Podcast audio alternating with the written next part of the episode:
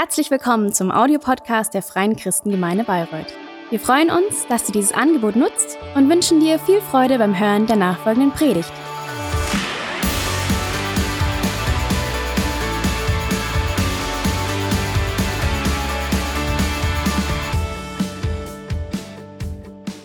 Also, guten Morgen, ihr Lieben.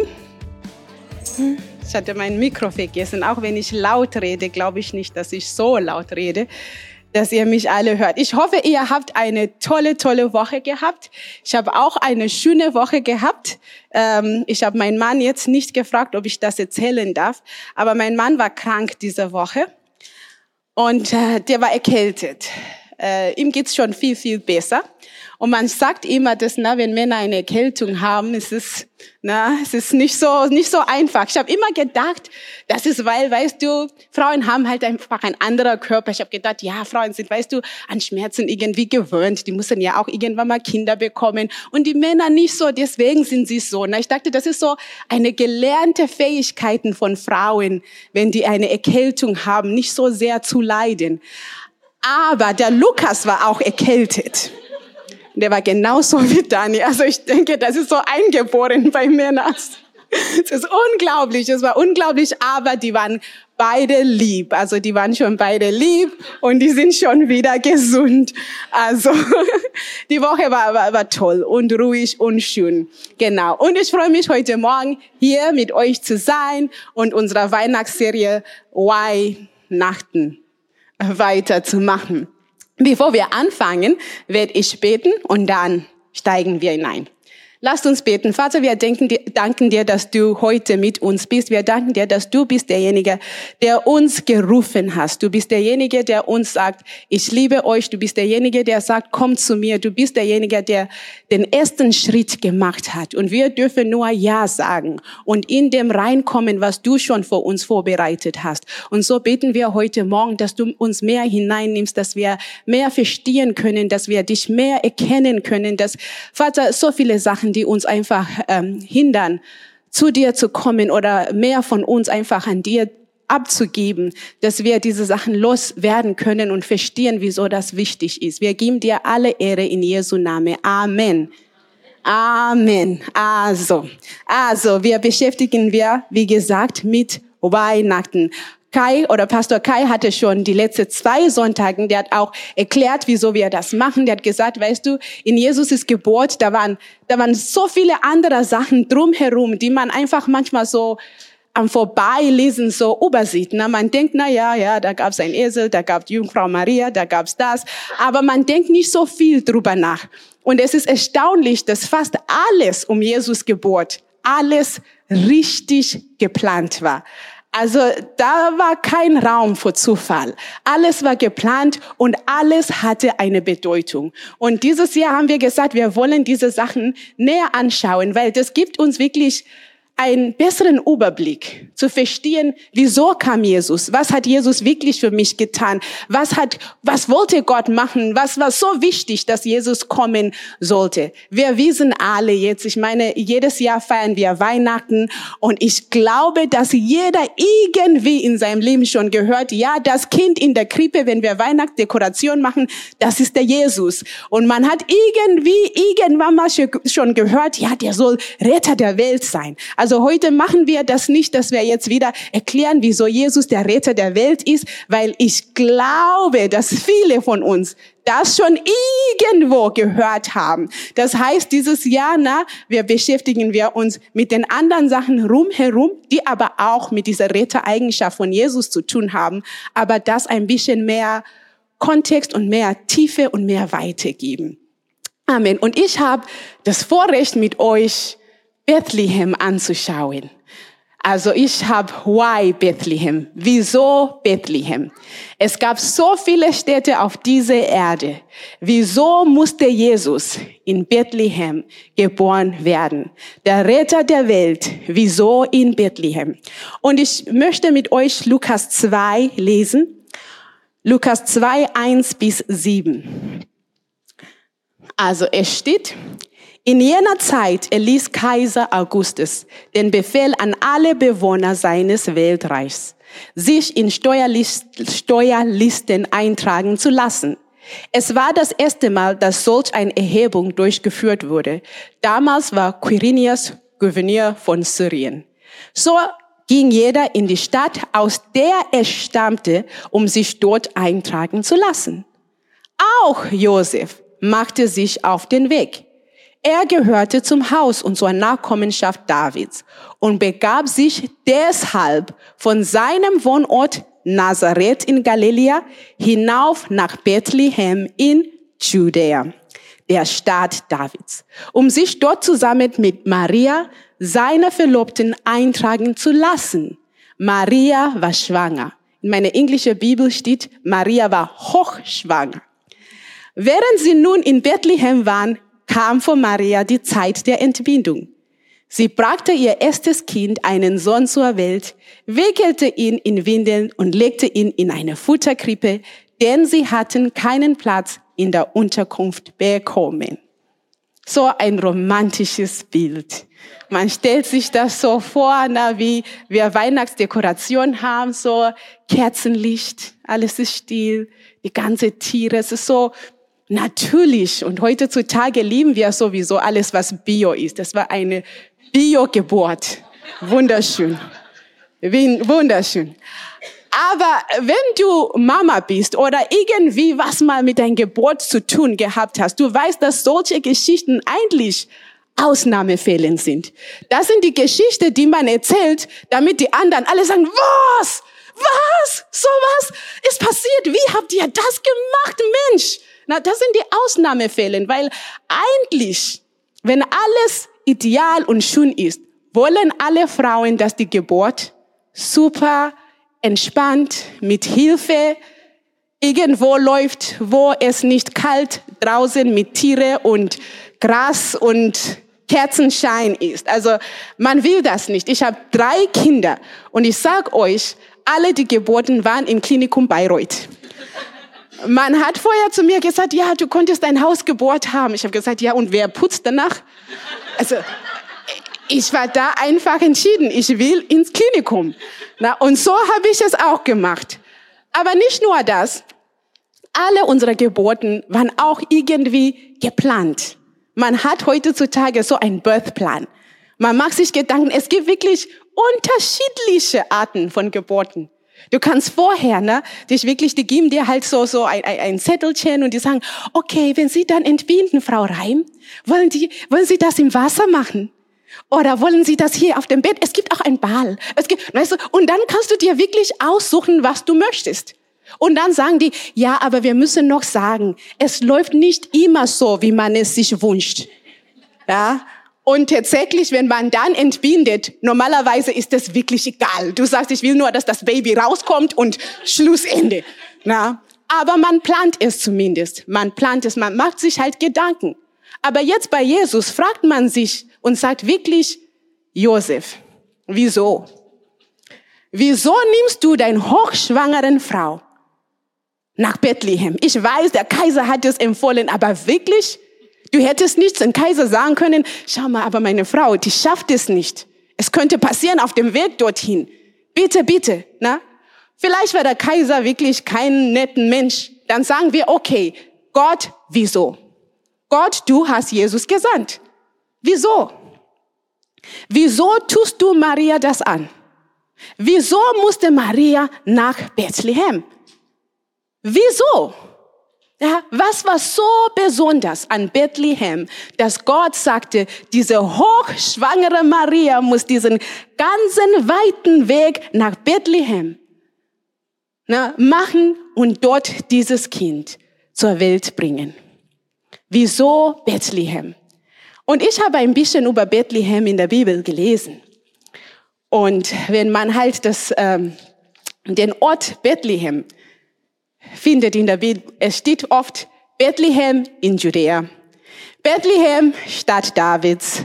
Äh, irgendwo ein Prophet sagt, Bethlehem, obwohl du so klein bist. Ja, das sind halt diese Beschreibungen. Wenn man das Wort, ne, die Bedeutung von dem Wort Bethlehem sucht, findet man auch, das heißt Haus des Brotes. Aber irgendwie antwortet das nicht ganz, ganz unserer Frage heute. Und deswegen will ich die Geschichte wirklich von Anfang an beginnen. Wir wollen sehen, wie überhaupt kam diese Bethlehem zustande? Was machte Bethlehem aus? Was ist überhaupt Bethlehem in Judäa? Das machen wir heute zusammen. Und ich habe was ganz Schönes hier gebracht, um das zu machen. Der Alex hilft mir hier. Also wir werden unsere Geschichte von ganz am Anfang da beginnen. Das habe ich jetzt nicht bedacht. Dann mache ich so. Also, die Geschichte von Bethlehem fängt eigentlich mit Adam und Eva an. Also Adam und Eva waren die ersten Menschen auf der Erde. Man findet die Geschichte in 1. Mose. Die sind von Gott erschaffen worden. Aha, das hält. Könnt ihr das lesen? Okay. Also, Gott hat Adam und Eva erschaffen, wie er alles geschaffen hat. Und er hat Adam und Eva in einen Garten hineingetan und die dürften dort leben. Und Gott hatte ein paar Regeln von Adam, vor Adam und Eva. Er sagte, okay, ihr lebt hier, ihr macht das, ihr macht dies und das sollt ihr nicht machen. Eine Sache dürft ihr wirklich nicht machen in diesem Garten, von diesem Baum zu essen. Macht das nicht, weil wenn ihr es macht, dann stirbt ihr. Und was machten die? Die haben gegessen. Die haben gegessen und dann müssten die raus aus dem Garten und ich meine, da ist alles irgendwie Bach runtergegangen mit den Menschen, weil ab diesem Moment dieses schöne idealische, wir wohnen bei Gott, mit Gott, das war dann irgendwie gestört. Die Menschen haben angefangen, richtig böse Sachen zu machen, ab diesem Zeitpunkt, wo Adam und Eve gesündigt haben. Und es ist so schlimm geworden, dass irgendwann mal Gott sagte, ich kann das nicht mehr. Ich werde alles zerstören. Alles. Weil die Bösheit der Menschen ist so groß, dass es mir so weh tut, dass ich die Menschen überhaupt gemacht habe. Und dann, dann Gott kommt und ruft einen Mann namens Noah. Weil obwohl es Gott so leid tut, Gott liebt Menschen so sehr, dass er sagt, ich kann aber die Menschen nicht ganz auslöschen. Das heißt, er sagt, wir, wir machen jetzt, jetzt irgendwie von vorne an, aber ich mache es trotzdem mit euch. Also der Noah und seine Familie, die bleiben am Leben. Es kommt ein ganz großer Flut. Die anderen Menschen und alles, was auf der Erde war, ist weg. Außer Noah und seine Familie. Das heißt, die Geschichte der Menschheit fängt wieder von vorne an irgendwie. Jetzt fängt es von Noah an. Noah hat dann Sonne, der hat drei Sonne gehabt, die haben Frauen gehabt, ne, die sind alle mit ins Asche gegangen und so haben die überlebt. Und die haben Kinder bekommen. Und deren Kinder haben Kinder bekommen. Und die haben auch Kinder bekommen, die auch Kinder bekommen haben und auch Kinder bekommen haben. Und mehr Kinder und mehr Kinder und mehr Kinder. Und die Erde, na, es fing an wirklich, ja, es, es sah aus wie was, ne? Wirklich. Und irgendwann mal war es so, dass es einen Mann gab, der hieß Abraham. Dieser Abraham war ein ganz normaler Mann, hat sein Leben so gelebt, lebte da, wo sein Papa gelebt hat, hatte eine Frau, die Sarai hieß. Alles ganz easy, normal. Der war kein jetzt extra gottesfürchtiger Mann, der hat jetzt nicht Gott angebetet oder so. Na, der hat da gewohnt, wo andere eigentlich Gottesdienste so betrieben haben. Aber Gott sagt, Abraham, dich möchte ich. Ich will was mit dir Großes machen. Ich will aus dir wirklich ein Volk machen, die mir gehört die keine Götzen dient, so wie jetzt wie alle anderen es machen, aber nur, nur mich dienen. Wie es eigentlich von Anfang an mit der Menschheit hätte sein sollen. Ich mach's jetzt mit dir und deiner Familie. Gehst du mit mir, Abraham? Und Abraham sagt, ja. Abraham hat in diesem Zeitpunkt keine Kinder, keine gar nichts. Und Gott sagt, ich mach aus dir ein Volk. Also geht Abraham mit Gott. Und Abraham, irgendwann mal bekommt er tatsächlich einen Sohn, Isaac. Und sein Sohn bekommt irgendwann mal auch zwei Söhne, Jakob und Esau. Und Gott sagt, Esau, es tut mir leid, aber du bist nicht richtig in meinem Plan, was ich machen möchte. Ich liebe dich auch, du wirst auch was haben, aber mein Plan mit meinem Volk, was ich vollbringen möchte, möchte ich aber mit Jakob machen. Jakob, bist du dabei? Jakob war auch ein ganz normaler Mann, der hat auch richtig, ja, manchmal nicht so tolle Sachen gemacht. Aber Gott sagt, willst du mit mir gehen? Und der Jakob sagt, ja. Und Jakob geht mit Gott und der wird dann Israel genannt. Und der Jakob, der hat dann zwölf Söhne bekommen. Und Gott sagt, diese zwölf Söhne von dir, das sind jetzt die zwölf Stämme Israels. Und Israel ist mein Volk. Das ist mein erstgeborener Sohn. Der gehört mir. Ihr seid mein Volk. Ihr werdet nur mich dienen. Und ich werde ein Gott zu euch sein, ein Vater zu euch sein. Alles, was mit Vater sein zu tun, werde ich das zu euch sein.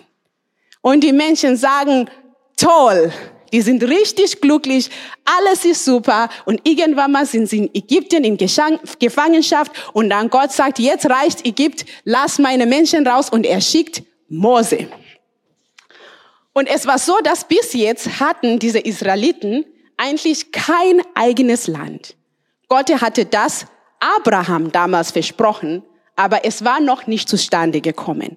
Und jetzt sagt Gott, also Mose, na, das ist keine gute. Ich habe ganz viele Klammer hier. Also vergib mir. Also Gott sagt, Mose, ich will, dass du jetzt mein, meine Leute, mein Volk dort hineinführst, wo, wo ich vorbereitet habe, wo die dann ihr eigenes Land haben werden. Und Mose sagt, ja, Mose sagt ja, Mensch, Mose sagt ja. Also geht Mose mit Gott und nachdem Mose gestorben ist, kommt ein Mann, der heißt Joshua, also der war schon da, aber der nimmt Moses Platz. Und der soll dann die Israeliten in diesem Land hineinführen. Und das tut er. Die kommen und die erobern dieses Land, was Gott versprochen hatten. Die erobern es und Gott sagt nun, alle Stämme werden eine Portion vom Land hier bekommen. Ja, jeder bekommt sein Land. Und das richtig Coole ist, jeder Land bekommt dann auch den Name von diesem Stammesvater. Das heißt, jeder Portion und man weiß, ach, dort wohnt zum Beispiel, es gab einen Sohn, der hieß Ruben, na, von den Sohnen Israel. Ah, dort wohnt Ruben. Das heißt, Ruben und alle seine Kinder, alle seine Enkelkinder, alle, die wohnten dort. Und so, also zwölf Stämme, außer Levi, die waren ja Priester, die haben woanders gewohnt. Aber alle haben was bekommen. Und da, in dieser Zeit, entsteht dann das Land Israel. Es ist nicht nur jetzt ein Volk, das hin und her geht, die haben jetzt ein Land, die sind jetzt fest verankert. Es gibt jetzt ein Land Israel. Und dieser Israel besteht aus zwölf Stämme, ja, ich hätte vielleicht jemand fragen sollen, für mich das Ganze zu machen. Aber ist okay, ich bin Mama, ich kann das. also, dann da. Also, jetzt gibt's ein Israel. Und in Israel, es gab einen Stamm, der Juda hieß. Und in dieser Juda gab eine Stadt, der Bethlehem. Seht ihr das alle? Ah, super. Also, in Israel gab ein Bethlehem. Ja, Mensch, vergib mir. Also, und so kommt es, dass Gottes Versprechen eigentlich an Abraham einigermaßen erfüllt ist. Es gibt jetzt ein Volk, es gibt jetzt ein Land und das Volk kann mit Gott, vor Gott leben. Aber die Menschen, die vergessen ganz schnell. Ganz schnell haben die vergessen, dass die eigentlich Gott gehören. Und dann fangen die an, komische Sachen zu machen. Also wirklich, die dienen anderer Götter, die machen richtig komische Sachen. Also Gott sagt, okay, ich schicke euch, weil jetzt ist Joshua weg, Mose ist weg, ihr habt vergessen, wie ihr zu leben habt, schicke ich euch Richter. Die werden euch helfen, richtig vor mir zu leben. Also es gibt ganz viele Richter. Und die Richter werden von Gott gesandt und die helfen die Menschen zu wissen, was halt richtig ist. Und wenn andere Länder kommen und Krieg mit denen machen, dann sind die Richter da und die leiten die ganze Kriegsheer. Okay, dann gibt's Richter. Und dann das nach den Richter, die Menschen sagen, okay Gott, das ist so schön, dass du uns Richter gibst, aber die Richter, die machen nicht immer alles richtig und es ist, ah Gott, das wollen wir nicht, wir wollen wie die anderen Nationen sein, wir wollen einen König haben. Eigentlich haben die einen König, die haben Gott. Aber die sagen, nein, nein, nein, wir wollen wie die anderen Länder sein. Die anderen Länder, die haben einen König. Wenn die irgendwie eine Armee haben, ist der König immer vor denen. Die haben eigentlich Gott. Aber die wollen einen König. Also Gott sagt, wenn ihr das wollt, dann mache ich mit. Ihr bekommt einen König. Also dann fängt die Zeit der Könige an. Der erste König, der hieß Saul. Der war schön anzuschauen, genauso wie die Könige der Nationen. Der war genau das, was die Menschen wollten, genau das. Gott hat geliefert, was die wollten. Aber Sauls Herz war nicht aufrichtig. Der hat Gott nicht geliebt. Aber Israel, man muss das nicht vergessen, ist Gottes Volk. Es kann nicht gehen ohne Gott. Ja, all das, was Gott versprochen hat, können, kann, es, es können alle nicht erfüllt werden ohne Gott. Und wenn der König Gott schon nicht aufrichtig dient, kann das Ganze nicht irgendwie laufen. Irgendwann mal sagt Gott, also das mit Saul, ne, ich gebe euch jetzt einen König, wie ich es mir wünsche. Und da kommt ein Mann namens David.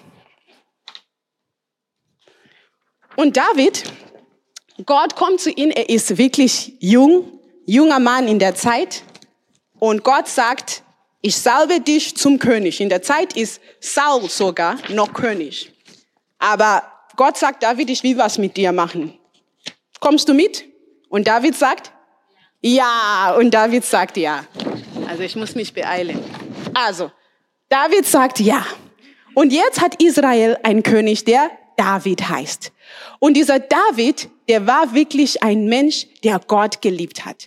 Also der hat sich wirklich bemüht, um all das so richtig zu machen, was Gott wollte. Später, wenn er tot ist, vor alle anderen König, die kommen, der Maßstab vor Gott ist immer, also man liest das bei fast jedem König, Gott sagt, der hat mich nicht so gedient wie mein Knecht David. Der wird irgendwie zum Maßstab. Weil er hat zu Gott Ja gesagt und er hat voll durchgezogen. Die anderen Könige, die haben oft gesagt, ja, mach ich mit.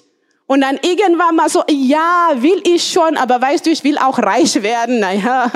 Und dann haben die ihr eigenes Zeug irgendwie da durchgezogen.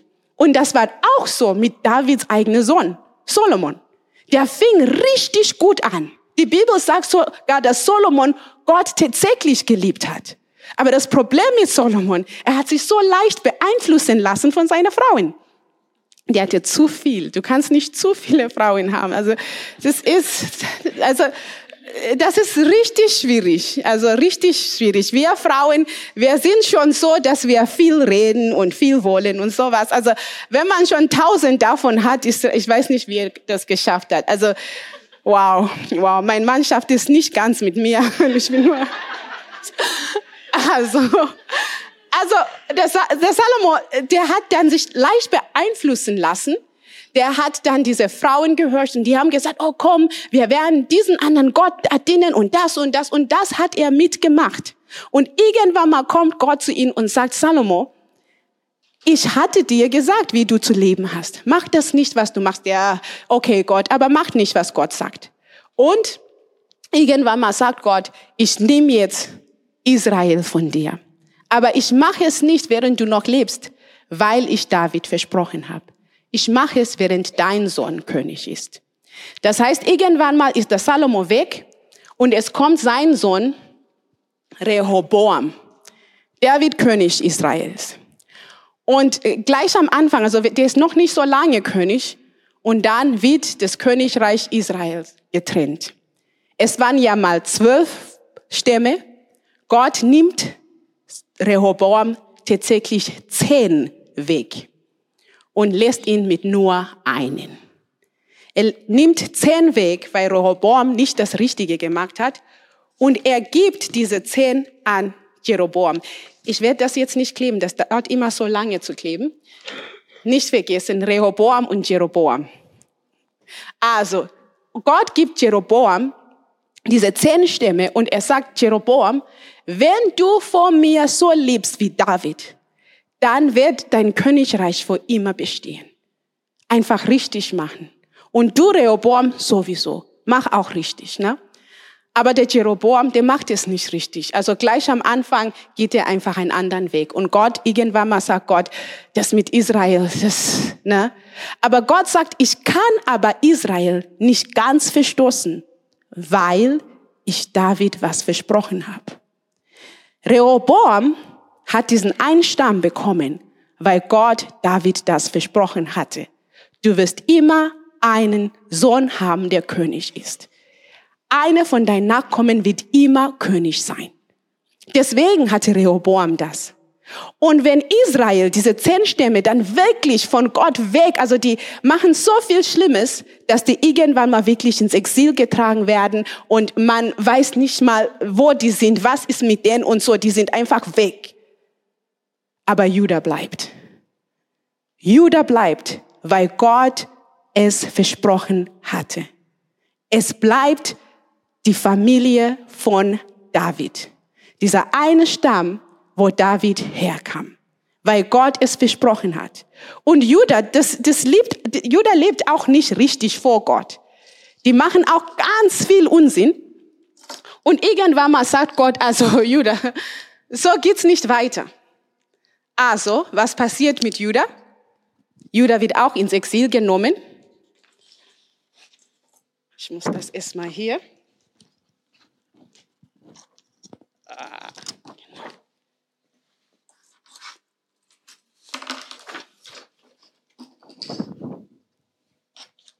Ja, Manuel, vielleicht hilfst du mir. Dann bin ich schneller. Schau mal, danke. Ich gebe dir und du klebst, ne? Also, vielen Dank, Manuel. Wir können ihm einen Applaus geben, der ist so nett.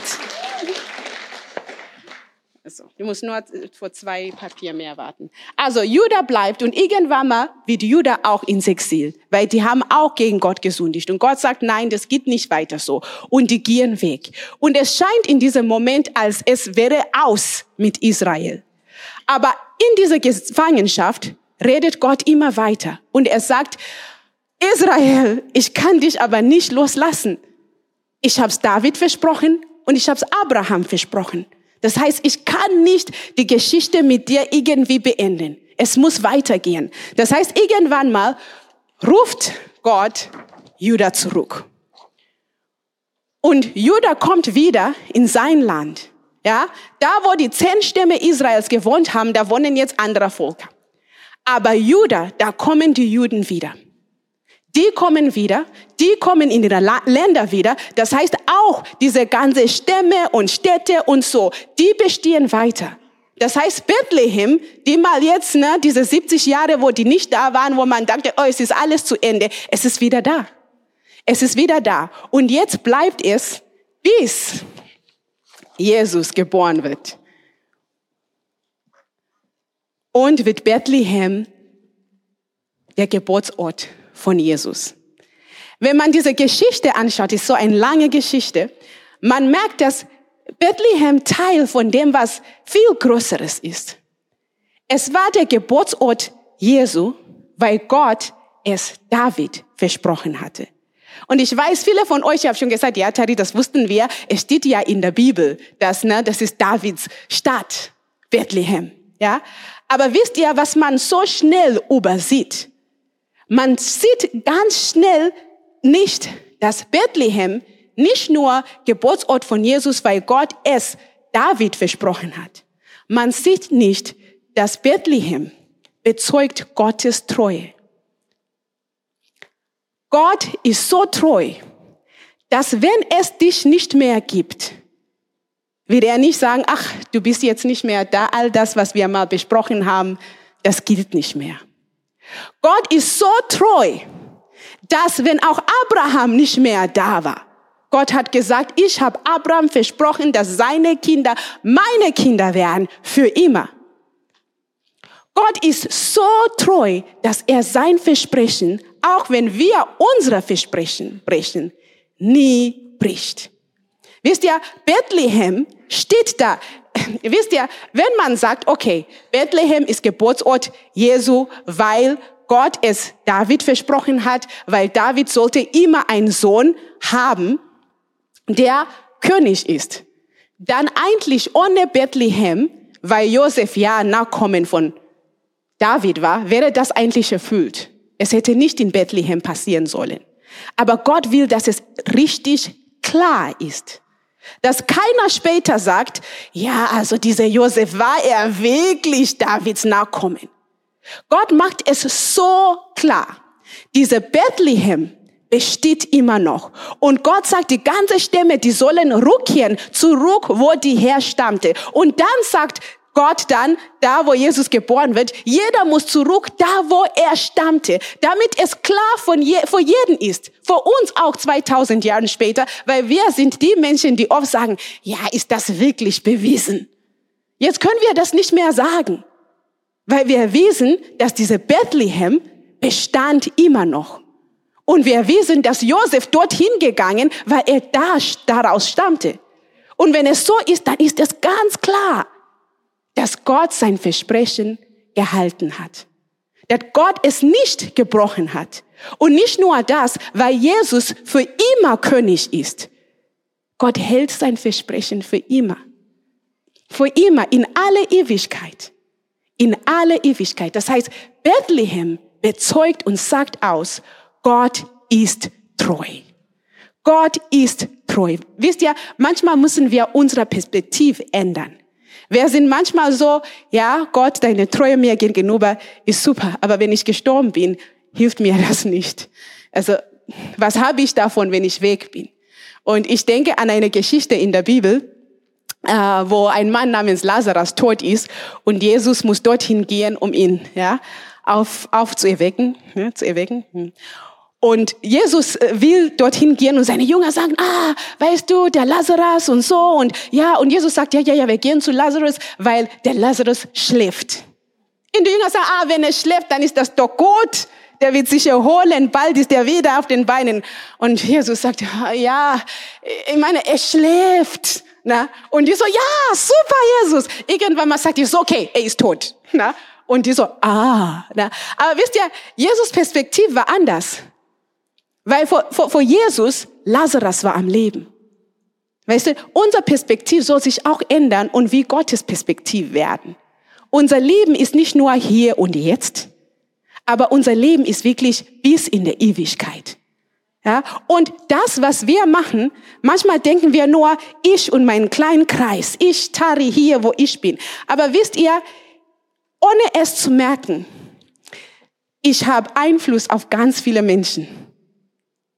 Zuerst meine Kinder, mein Mann, meine Mama, meine Geschwister, meine Cousins, meine Freunde, in meiner Nachbarschaft.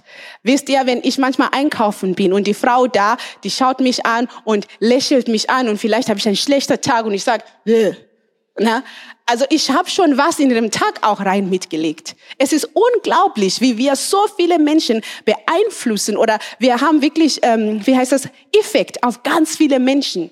Und es ist uns nicht bewusst. Es ist uns nicht bewusst. Deswegen ist Gottes Treue zu uns nicht eine Sache, wo du sagst, ja, was hilft mir das, weißt du, ich, ich brauche das nicht so wirklich oder so. Du brauchst es. Du brauchst es, weil Salomo wurde gesegnet, weil David treu war. Judah besteht mit seinen Tausende von Menschen, die Gottes Segen genießen, weil David treu war. Und weil Gott David treu war. So viele Menschen kommen in diese Geschichte. Ich habe jetzt wirklich nur ein paar, hätte ich diese Geschichte wirklich ganz komplett, wenn wir hier bis heute Nachmittag. So viele Menschen haben Gottes Treue erfahren dürfen. Wegen David. Das heißt, Gottes Treue für dich oder zu dir ist so wichtig. Es ist etwas, was du nicht übersehen kannst. Es ist, es ist etwas, was du jeden Tag dir bewusst sein sollst und sagst, wow, Gott ist treu. Heute bin ich ein Segen. Menschen werden gesegnet wegen mir, weil Gott ist treu. Überall, wo ich hingehe, die Leute werden gesegnet, weil ich da war. Und Gott ist treu. Du sollst, weißt du, man soll sich diese Sachen oft zusprechen. Weil wir vergessen es oft. Wenn schwierige Zeiten kommen, vergessen wir ganz schnell, ganz schnell, dass Gott treu ist. Und wisst ihr, wenn wir diese Geschichte hier anschauen mit, mit Bethlehem und David, Gottes Treue, es wird auch praktisch. Ja, Gott ist nicht unpraktisch treu. Er ist nicht nur redentreu. Er ist auch praktisch. Das heißt, wenn Gott sagt, ich bleib bei dir, er meint es auch. Auch wenn Zeiten schwer sind. Auch wenn Sachen irgendwie nicht so gut zu sein scheinen. Auch wenn man manchmal ein bisschen verwirrt ist. Auch wenn alles Bach runtergeht. Man kann sagen, ja, es geht gerade Bach runter. Aber Gott ist mir treu. Und ich werde es auch sehen. Ich werde es auch sehen. Vielleicht nicht heute, aber ich werde sehen, weil Gott ist in aller Ewigkeit treu. Ja, man braucht manchmal Geduld.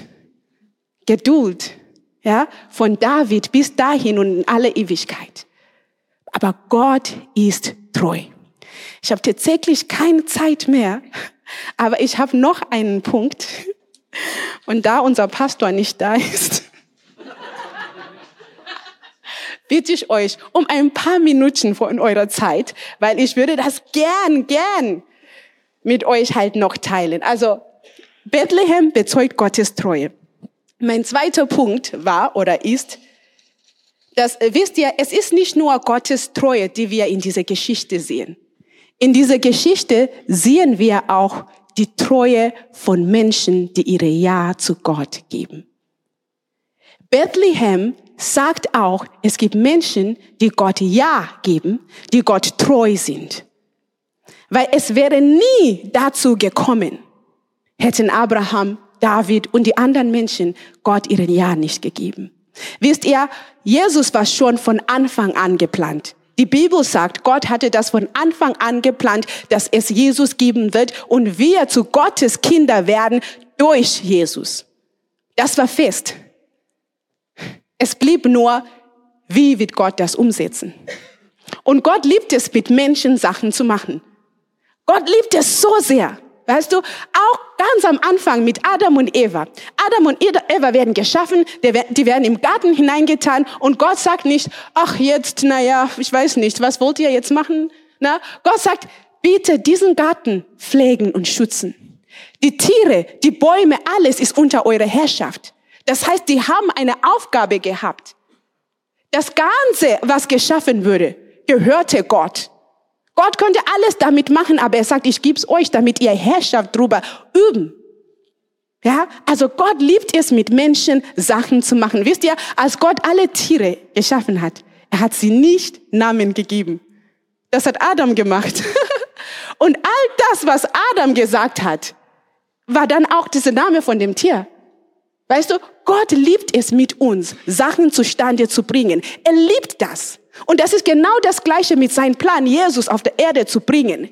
Ja, er sucht sich Menschen aus. Hey, willst du mitgehen? Abraham sagt, ja, mach ich. Wusste Abraham, wohin die Reise geht? Nö. Wusste er, dass es einen Jesus geben wird? Nö. Aber er hat gesagt, ja, ich gehe mit, wenn du sagst. Und ging er. Wusste es David? Nein. Aber er hat gesagt, ja, ich gehe und ich werde dir treu sein. Jesus hätte von einem anderen Stamm geboren werden können. Er hätte sogar woanders, nicht mal aus Israel. Es hätte auch kein Israel geben können. Aber diese Männer und Frauen haben Ja gesagt. Und Gott holt sie rein in seine Geschichte, in seinen Plan. Wisst ihr, der größte Lüge, die wir heutzutage glauben, ist, dass das Leben um uns geht. Das ist mein Plan, mein Traum. Wir denken, okay, Gott, zeig mir meine Talente, damit ich richtig cool und groß werden kann. Ich will erfolgreich. Gott, wenn ich erfolgreich bin in den Talenten, die du mir gegeben hast, dann wirst du geehrt werden.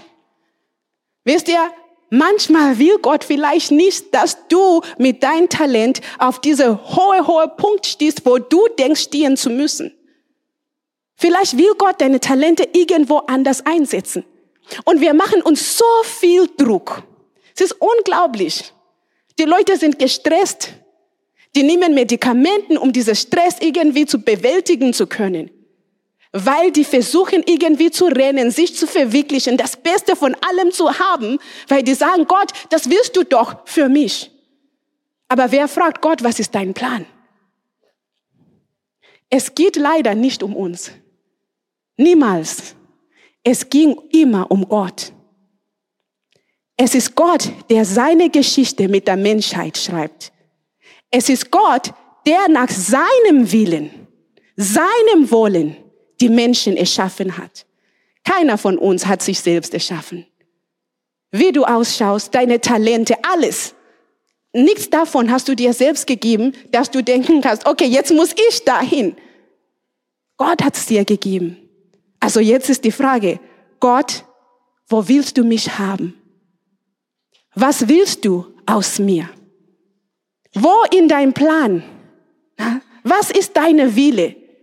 Wie kann ich mit dem, was du mir gegeben hast? Manchmal warten wir auf einen großen Event und Explosion.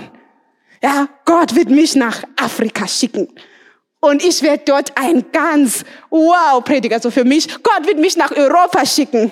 Und ich werde dort ein ganz großer Prediger sein. Na, wir warten auf diese großen Sachen. Aber wisst ihr, es sind die kleinen Sachen, die kleinen Schritte, die eigentlich das Größte bewirken. Es ist ein klein Bethlehem, das zu Jesus Geburtsort wird.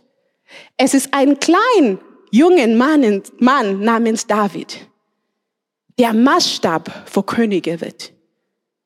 Ich meine, der Retter der Welt kommt aus seinem Stamm. Gott sagt, ich werde mir schicken einen König wie David. Und er redet von Jesus. Ich meine, na, also wir sehen, dass es ist, wenn Menschen ihre Ja geben. Müssen Menschen perfekt sein? Nein. Müssen wir alles kapiert haben? Nein. Wir brauchen nur Ja sagen, wenn Gott ruft. Und während wir mit Gott laufen, ja, er zeigt uns, er leitet uns. Wir müssen lernen, das alles Gott hinzugeben. Das ist, was ich am meisten bei David liebe. David war entschieden. Gott ist mein Gott, komme was wolle. Das heißt, egal was er durchmachte, seine Entscheidungen waren immer, was will Gott von mir? Was soll ich machen? War er perfekt? Nein. Er hat auch Fehler gemacht, so richtig große Fehler. Er hat sogar jemand ermordern lassen. Also, wow. Na. Aber grundsätzlich war David so. Gott ist mein Gott. Gott, wo willst du mich haben? Ich bin gesalbt, König zu sein. Ich könnte heute noch Saul umbringen. Aber das mache ich nicht. Du hast mich gesalbt. Wann willst du, dass ich König werde? Wann willst du? Wisst ihr, als Saul endlich starb, David geht nicht rein und sagt, ja, jetzt bin ich. Er sagt, Gott, was soll ich jetzt machen? Soll ich jetzt dorthin gehen? Was soll ich jetzt machen? Endlich war der Weg jetzt frei. Aber David sagt, mit dem, was du mir gegeben hast, wie kann ich deinen Wille erfüllen? Was hast du? Deine Familie? Deine Ehe? Deine Talente? Ja, wenn du zum Supermarkt gehst, das hast du in der Hand. Das, das, das ist auch, was Gott dir gegeben hat. Diese kleine Einkaufsbummel. Das hast du. Da fragst du Gott heute, wo kann ich ein Segen sein? Ja, wir, wir müssen heute einkaufen, wir haben kein Essen mehr. Aber Gott, wo kann ich heute damit ein Segen sein? Wo kann ich ein Segen sein mit dem, was ich habe? Wie kann ich deine Wille ja, erfüllen? Wie kann ich Teil deines Plans sein? Bethlehem bezeugt die Treue von Menschen, die Gott ihr Ja gegeben haben. Und wie geben wir Gott unser Ja? Ich bitte jetzt das Lobpreisteam nach vorne zu kommen. wie können wir in unserer Zeit, in unser Leben Gott unser Ja geben? Ja, wir haben schon gesagt, na, wir fragen Gott immer nach seinem Wille. Wir machen diese Reise mit Gott. Wisst ihr, für uns, wir haben die Bibel. Und die Bibel ist für uns Maßstab. Das heißt, die Bibel zeigt uns, wie wir es machen können. Die Bibel zeigt uns, wie Gott es gerne von uns hätte. Das heißt, jedes Mal, alles in deinem Leben sollst du unter diese Autorität der Bibel setzen. Manchmal, vielleicht liest du da in der Bibel und du sagst eigentlich Gott, ich wollte heute mir ein Auto kaufen und in der Bibel steht gar nichts über Autos kaufen. Jetzt weiß ich nicht, was deine Wille ist. Hast du Geld für ein Auto? Wenn du es nicht hast, vielleicht ist das nicht Gottes Wille für dich. Ja? Manchmal die Situationen, wo du bist, du musst die auch anschauen ja? und sagen, Gott, was ist deine Wille? Ja, das heißt, Gott hat uns nicht irgendwie allein gelassen zu erraten, oh, was könnte Gottes Wille sein oder so. Wir sagen zu Gott ja immer, wenn wir unter seinem Wort, unter seinem, Gott, seinem Geist uns hinein oder, oder wie heißt das? Runterbeugen. Ja, ist das richtig? Ja, oder demütigen. Jedes Mal, wenn wir merken, okay, ich muss eine Entscheidung treffen. Was sagt Gottes Wort drüber? Was sagt Gottes Wort darüber, wie ich meine Kinder zu erziehen habe? Was sagt Gottes Wort darüber, wie ich mit meinem Partner umgehen soll? Meine Frau, mein Mann. Ich rede jetzt nicht von irgendwie wir leben zusammen. Ja? Was sagt Gott darüber, ob wir zusammen leben sollen oder nicht? Ich sage euch, Gott sagt nein. Also, was sagt Gott darüber? Jedes Mal, wenn wir das machen, sagen wir Gott ja. Wie David. Wir sagen Gott ja. Wir sagen ja, wir sagen ja, wir sagen ja. Und irgendwann mal schauen wir zurück und wir denken, ach, das kleine bisschen, was ich zum Anbieten hatte, ist jetzt ein Bethlehem geworden. Jeder Mensch weiß jetzt von Bethlehem, weil David treu war. Jetzt ist es eine Explosion geworden, dieses Event, was wir erwartet haben. In kleinen, treuen Schritten. Aber es fängt alles mit dieser ersten Entscheidung. Lasst uns bitte aufstehen. Diese erste Entscheidung zu sagen, Gott, du hast David gerufen, du hast Abraham gerufen, du hast so viele Menschen gerufen. Keiner wird gezwungen, Ja zu sagen. Ich habe euch von Jeroboam und Rehoboam erzählt, die haben Nein gesagt. Gott hat gerufen, die haben Nein gesagt. Keiner ist gezwungen. Aber die Einladung ist immer offen. Und heute Morgen, ich weiß nicht, vielleicht hast du schon mal von Gott gehört oder von Jesus gehört oder heute war dein erstes Mal. Und du denkst, na ja, wenn es wirklich nur um Gott geht, dann lieber steige ich hinein in seine Pläne. Dann will ich euch heute die Möglichkeit geben, diese erste Ja zu machen.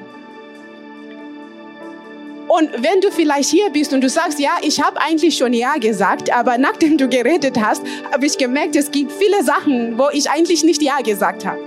Hast du auch heute die Möglichkeit, dein Ja zu entstauben. Ja. Und wisst ihr, für alle von uns, das Leben ist ja noch nicht zu Ende. Gottes Geschichte ist ja auch noch nicht zu Ende. Das heißt, jeden Tag müssen wir immer noch Ja sagen. Ja? Und wenn du heute sagst, hey Gott, ich brauche mehr Kraft, weil ich merke, manchmal ist es so schwierig für mich, Ja zu sagen. Manchmal ist es schwierig, weil Gott, du weißt nicht, wie meine Kinder sind. Du weißt nicht, wie meine Kollegen auf der Arbeit sind. Du weißt nicht, wie meine Nachbarschaft ist, wie mein Mann ist, wie meine Frau ist. Es fällt mir schwer, es so zu machen, wie du es möchtest. Dann wollen wir dann heute auch zusammen beten vor Gottes Kraft. Ich werde jetzt im Anfang beten vor all die Menschen, die sagen, Gott, ich will dir mein erstes Ja geben. Ich möchte, dass tatsächlich Jesus der Herr meines Lebens wird. Ich möchte das annehmen, dass Jesus für meine Sünden gestorben ist. Ich bitte dich, wo auch immer du stehst, auch wenn du im Livestream bist, dass du einfach deinen Kopf runter tust. Wir machen alle die Augen sowieso zu und wir beten alle. Ich bete vor und du darfst das auch mitbeten. Lass uns beten. Vater, ich danke dir, dass du mich rufst in deinen Plan. Ich danke dir, dass es immer dein Plan war, nie mein Plan. Ich danke dir, dass du Jesus gesandt hast, damit ich Teil von dem bin, was du hier auf der Erde tust. Und ich will dir heute mein Ja geben. Komm in meinem Herzen und sei mein Herr. In Jesu Namen. Amen. Amen. Amen. Vielen Dank. Also und vor alle anderen, während wir dieses Lied jetzt am Anschluss singen, sag einfach dein Gebet zu Gott. Wo du brauchst, dass Gott dein Ja entstaubt, wo du brauchst mehr Kraft, wo du einfach brauchst, dass du wirklich immer wieder Ja zu Gott sagst. Nimm dieses Lied sing es, komm zum Vater und lass alles einfach vor seine Füße legen. Vielen Dank, ihr Lieben.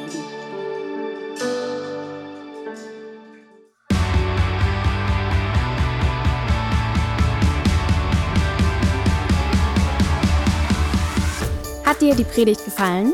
Gerne kannst du sie mit Freunden teilen oder uns einen kurzen Kommentar hinterlassen. Noch mehr würden wir uns aber freuen, dich persönlich kennenzulernen. Du bist herzlich eingeladen, einen unserer Gottesdienste am Sonntag zu besuchen. Alle Infos findest du unter www.fcg-bayreuth.de. Dort kannst du uns auch eine persönliche Nachricht schreiben, wenn du mehr über ein Leben mit Jesus erfahren möchtest oder andere Fragen zum christlichen Glauben hast. Bis zum nächsten Mal. Ade!